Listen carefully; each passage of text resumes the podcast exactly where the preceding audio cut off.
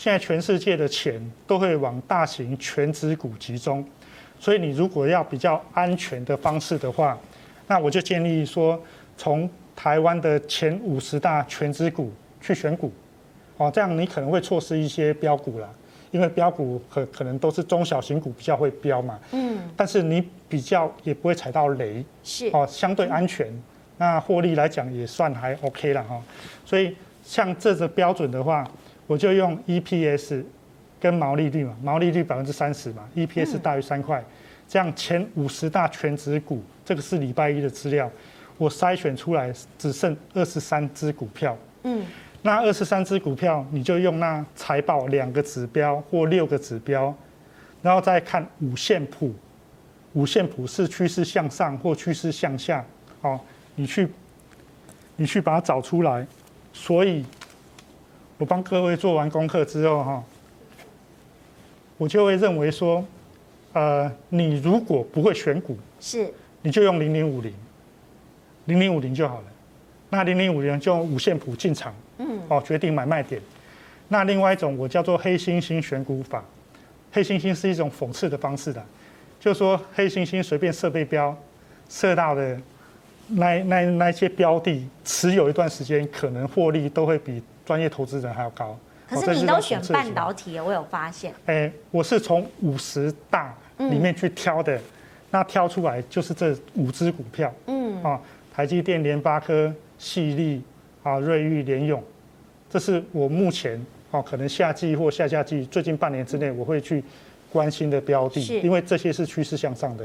所以当它如果在五线谱的第一条线低点的时候。你就可以进场，嗯，而事实上这五只股票现在都在相对低点的地方，嗯，所以你可以观察它，嗯，好，所以其实刚刚讲完了电子相关，我要回到哎金融或者是传产，我要请诗慧来分享，因为过去我们刚刚讲了这个中钢跟红海啊，其实金融股还有最近的比特币概念，好像大家也很关心，对，金融股也帮大家做好了功课了，今天来都做也是一样，我会跟刚才台积电一样，把那个金融股的高中低。这个我都本一笔都算出来了哦。那我我们今天先拿来富邦金，为什么今天会跟大家提金融股这一件事情呢？因为美国要升息了，最近从英国啦、加拿大，现在大家都升息，可是大家有没有觉得很奇怪？升息现在股市在涨哎，这台湾是上下震动洗得很厉害，可是以美国啊、英国这边各个国家来讲的话，升息股市反涨，为什么？利空已经差不多要出尽了。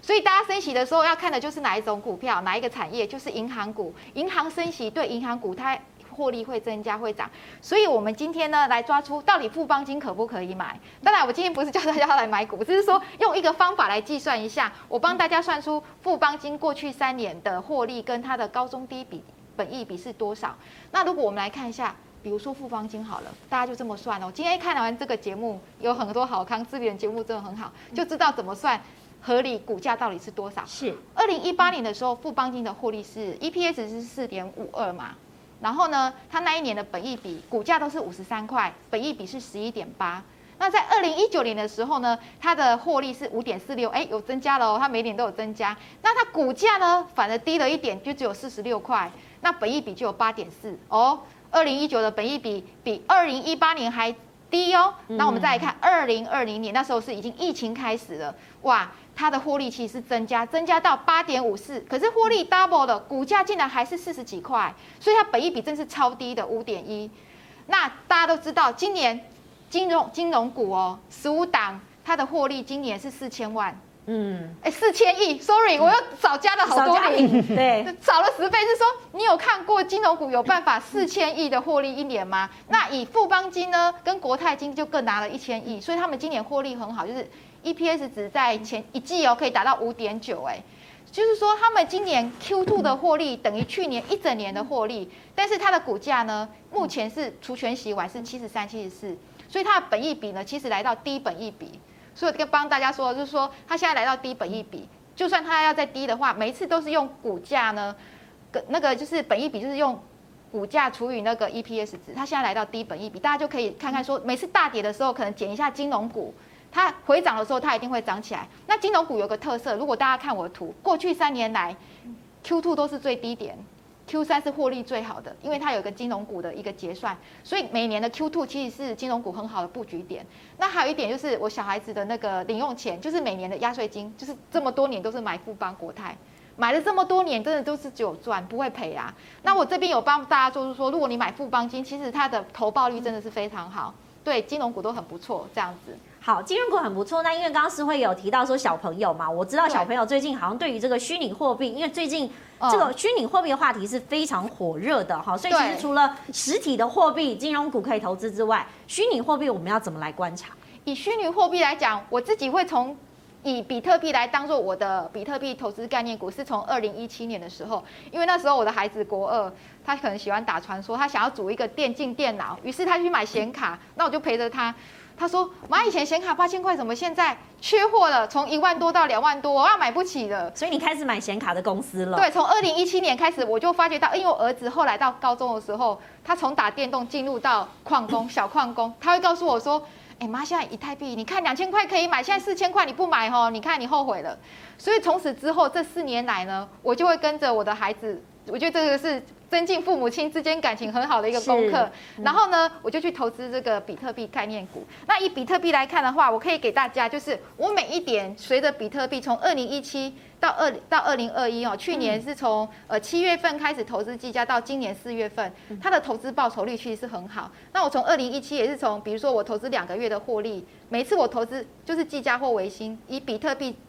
来看的话，这两家是你们家买的电脑吧？对不对？还有 电竞周边，对，它还有这个滑鼠、键盘。对对对对，我们都只买技嘉跟微星哦。那大家可以来看一下，就是说为什么呢？技嘉是一个非常好的准则。如果大家看 CG，可以看比特币的涨势跟技嘉的现形图是一模一样哦。你看最近大家都在讲，哎，那比特币这个会不会涨太高啊？是，因为前一个波段高点的比特币是七万块钱。那比特币在七万的时候，计价是一百三十四，先记好这个数字哦。我现在在算，到底现在技嘉股价会不会太高？在比特币七万的时候，七万美金的时候，技嘉的股价是一三四。那今天呢？我刚刚看的，来之前我看，现在比特币的价格是六万五，嗯，技嘉的股价来到一百一十一到一百一十。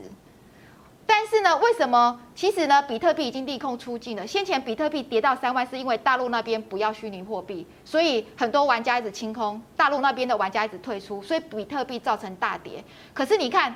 就是因为大陆的玩家都清空了，哎，比特币反而涨起来了。所以现在已经没有大陆的玩家了哦，现在都是变成全球其他人反而一直买，再加上昨天美国上市柜的比特币的 ETF，表示比特币已经是大家公认变成 ETF，大家可以去买的基金了，而且还涨，这代表什么？现在六万五可能只是刚开始而已。当然了，我我我还必须判断说未来比特币的涨势。如果今天说六万五的比特币只是一个基本，因为 ETF 才刚开始的时候，是那未来有没有可能比特比特币会破七万块？这是很有大的可能，因为它有时候一天就多五千块美金了。嗯，那技嘉你觉得会不会再涨呢？那我们其实可以来看一下技嘉它今年的获利哈。技嘉它以前一个月的营收是四十亿到六十亿，它这一个月九月份的营收是一百二十七亿哦。